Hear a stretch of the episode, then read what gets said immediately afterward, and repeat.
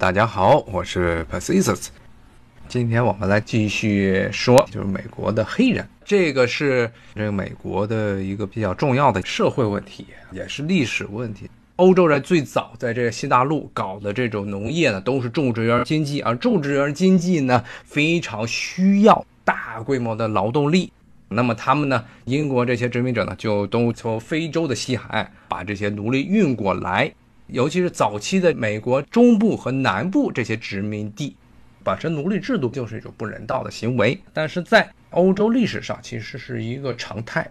从希腊时代，我们经常讲所谓的希腊雅典，说是民主的起源地。但是雅典呢，这个城邦呢，它本身除了你这城市内的这么两三万的男性公民之外呢，其他人是没有民主的。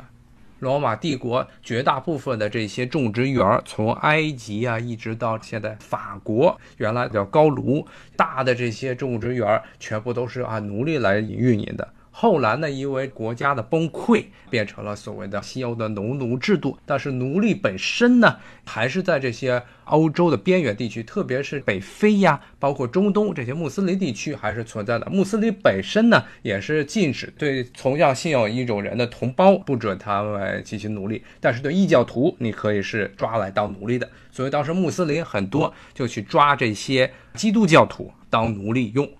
像现在的热点地区，比如说俄国和这乌克兰，现在争议的克里米亚半岛，以前呢就是穆斯林专门抓东欧的那些白人、斯拉夫人当奴隶来卖，对外卖的一个地方。像以前克里米亚半岛最大的城市叫卡法，就是世界上最著名的几个奴隶贸易市场之一。那么这种制度呢，后来欧洲人呢，在整个美洲大陆实行的其实也是同类型的这么一种制度。像我所在的华这南边的这个亚历山大里亚，原来也是著名的奴隶贸易港口。这个地方呢，大概走路十分钟左右到的一个地方，就是一个小楼啊。那个楼最近他们那个业主已经付不起钱要卖了。在这个楼呢，这一个大概就三层的小楼，但是它有一个很大的地下室，实际上是个地牢。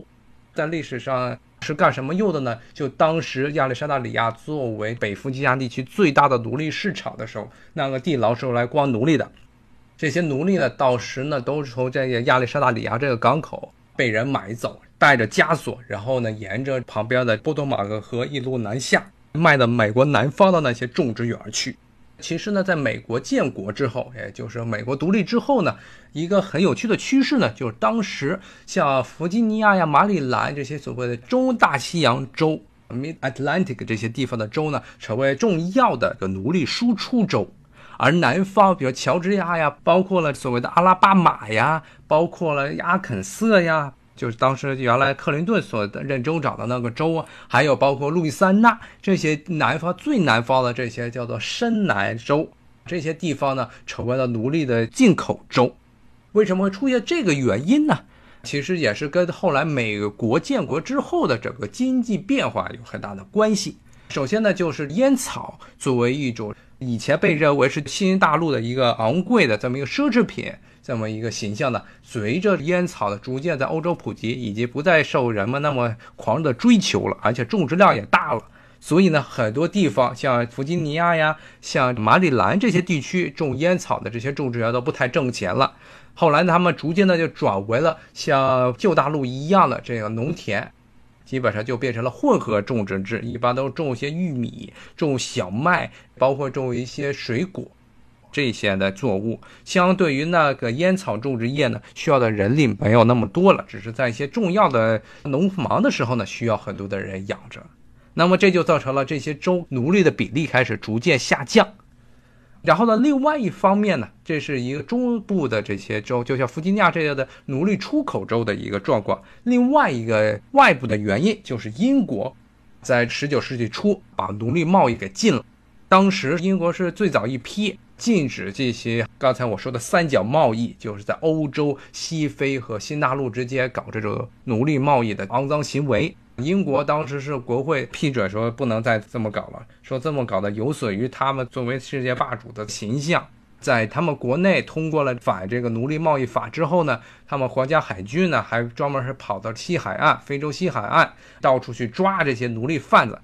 可能还有一点原因，就是英国是为了断绝其他的一些国家与他们在海洋上的竞争，尤其当时包括荷兰人，包括这葡萄牙人，都是靠奴隶贸易挣了不少的钱。但是英国当时作为一个所谓的十九世纪的超级强国，作为一个国际秩序的维护者，他们要借着这个借口呢，把自己的这些竞争对手都搞掉，而且这个借口也比较的高大上，说是。要解放，让让人们都平等，说不能再搞这个奴隶制度了，这就造成一个很大的问题，就是新大陆这些种植园，从美国一直到巴西这些地方，都是严重依赖于这种奴隶制度下的种植园经济，他们这些奴隶没有来源了，海外没有来源怎么办？那就只能靠自己的这些黑奴来互相生。所以呢，当时的美国的这些奴隶主，他们对自己的奴隶的看待，不光是说你能干活，而且对于女人来说，女的黑奴来说，还有一个很重要的角色，就是作为一个生产机器这么一个作用。所以当时这美国的这些女的黑奴呢，经常奴隶主逼迫他们跟不同的男人在一起，然后生的越多越好，越生的越多，这些都是他们的财产。所以呢，他们这些奴隶主就是觉得这个女人能生的越多，说明她能给自己带来的财富就更多，因为这些小孩到时都要去卖出去的。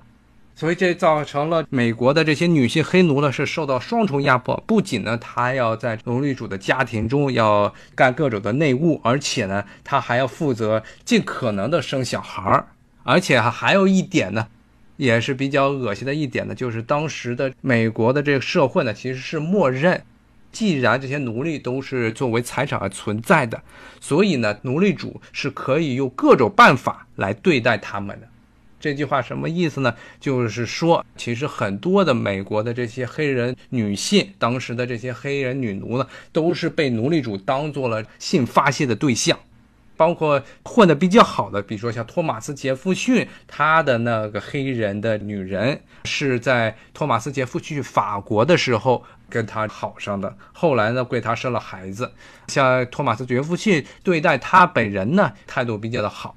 但是对于其他的很多的美国的女性黑奴来说呢，他们就纯粹的只不过是白人奴隶主拿来发泄的性工具而已，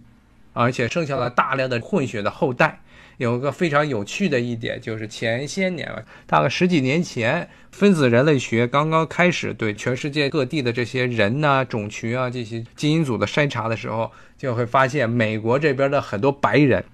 绝大部分的白人，他们基因组中带的黑人的血统其实是非常显著的。为什么呢？就是因为很多的白人其实都是混血儿的后代，而这些混血儿全部都是白人奴隶主，包括白人奴隶主他们的孩子跟黑人女奴生下来的后代，这在当时是非常常见的现象，而且甚至出现了一个专门的词汇，叫做 “fancy girl”，就是有趣的女孩、有趣的女人。这句话呢，在当时是有特定的含义的，指的是什么呢？他们当时白人挑肤色比较白、比较浅、长得比较好看的黑人女孩，拿到奴隶市场上去卖，专门是卖给那些男的奴隶主拿来当性工具用的。当时这年轻的还没有当上美国总统的亚伯拉罕·林肯，也是后来这个废奴运动的一个领袖，他的上任也导致了这美国南北战争。亚伯拉罕·尼肯呢？他在年轻的时候呢，曾经跟他的亲戚去路易斯安那那边，也就是我刚才说的美国最南方、最需要奴隶的几个州之一。经过当地的一个奴隶市场，他自己的日记中又记载，当时去看那儿，说奴隶市场一开始就是一个男奴上来呀，或者一个小孩上来，然后呢，那些奴隶主就把他买走了。然后下面呢，马上呢，这个有一个主持人就说了，下面上来的是个 fancy girl，然后呢，马上咵的说，整个奴隶市场中就人声鼎沸了，有些那些男的都是等着要买这个女性奴的，然后呢，结果亚伯拉罕·林肯就说这一幕特别的让人觉得恶心，说是希望能把它赶紧废除，就说其实是当时在整个这个美国，尤其是南方这些州，这种把女性。黑人当做这个性发泄对象是非常普遍存在的现象。刚才说了两点，美国独立战争建国之后的奴隶制度的一个变化，一个是中大西洋州它开始依靠奴隶的需求减少；二呢是外部的这奴隶贸易通道被打断啊，因为英国通过了废奴法案。但是呢，这两点并不能完全说明为什么像最难的南方，比如说刚才说的路易斯安那那边，反而呢更加需要奴隶了。这就牵扯到美国在建国之后的一个经济技术上的一个改革。今天时间上可能来不及了，我们下一回再跟大家继续说美国黑人的故事。谢谢大家，咱们下回再见。